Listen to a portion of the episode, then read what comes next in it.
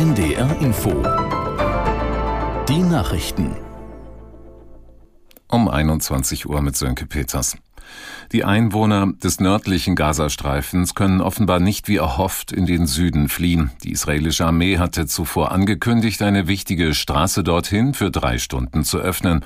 Aus Tel Aviv, Björn Dake. Als ihre Soldaten dort eintrafen, wurden sie nach Angaben der Armee aber beschossen mit Granaten und Raketen. Nach Einschätzung der US-Regierung sitzen bis zu 400.000 Menschen im Norden des Gazastreifens fest. Viele kampieren in der Nähe von Schulen und Krankenhäusern in der Hoffnung, dort sicherer zu sein. Doch auch dort greift die israelische Armee Ziele der Hamas an. Es gab Tote und Verletzte. Wann weitere Ausländer den Gazastreifen verlassen können, ist unklar. Die Hamas-Behörden stoppten die Ausreise. Sie verlangen, dass Krankenwagen sicher Verletzte zum Grenzübergang bringen können. In mehreren deutschen Städten hat es heute pro-palästinensische Kundgebungen gegeben. In Düsseldorf haben sich laut Polizei etwa 17.000 Menschen beteiligt, in Berlin rund 8.500. Beide Demonstrationen blieben weitgehend friedlich. Es gab jedoch mehrere Anzeigen wegen Volksverhetzung. In Berlin nahm die Polizei knapp 60 Menschen vorübergehend fest. Nach Ansicht von EU-Kommissionschefin von der Leyen erfüllt die Ukraine die Voraussetzungen für Beitrittsverhandlungen fast vollständig. Das Land vollziehe tiefgreifende Reformen und habe bereits mehr als 90 Prozent des Weges hinter sich, sagte von der Leyen vor Parlamentsabgeordneten in Kiew. In vier Tagen will sie in Brüssel einen Bericht zu den Reformen in der Ukraine vorstellen. Der FC Bayern München hat das Topspiel der Fußball-Bundesliga gegen Borussia Dortmund klar gewonnen. Die Bayern setzten sich beim BVB mit 4 zu 0 durch. Aus Dortmund Burgma, Burkhard Hupe. Der FC Bayern München hat Borussia Dortmund deklassiert. Das muss man so deutlich sagen, denn dieses 4 zu 0 vor mehr als 81.000 Zuschauern war auch in der Höhe in Ordnung.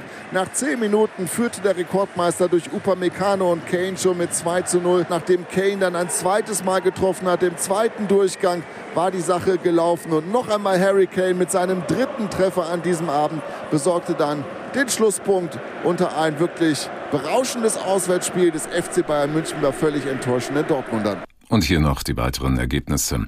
Hoffenheim, Bayer Leverkusen 2 zu 3, Union Berlin, Eintracht Frankfurt 0 zu 3, Freiburg Gladbach 3 zu 3, Mainz Leipzig 2 zu 0 und Köln Augsburg 1 zu 1. Das waren die Nachrichten.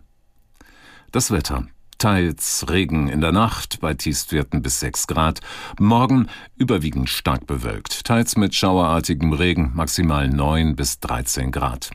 Und so geht es auch weiter. Montag wechselnd bewölkt, örtlich Schauer und Gewitter bei 9 bis 12 Grad und am Dienstag auch unbeständig und windig bis 12 Grad. Es ist 21.03 Uhr. This band is Tokotronic. Ein Podcast von RBB, NDR Kultur und ARD Kultur. Folge 1. Hamburg. Die Idee ist gut. Ich weiß nicht genau, ob es so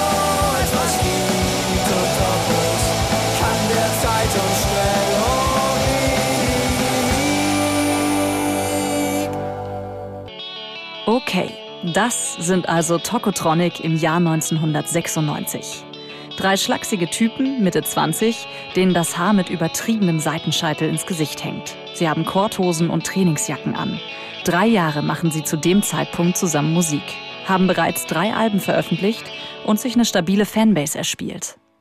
In Hamburg werden sogar Wände mit ihren Songtiteln besprüht. Ich möchte Teil einer Jugendbewegung sein, steht da. Leute kopieren ihren Stil, laufen ebenfalls mit Trainingsjacken, Schlaghosen und Seitenscheitel rum. Ich will wissen, wie Tokotronic es schaffen, seit 30 Jahren gemeinsam ihr Ding zu machen. Woran sind sie fast gescheitert? Was hat sie inspiriert? Wie entstehen ihre Songs? Und wie wird das nächste Tokotronic-Album klingen?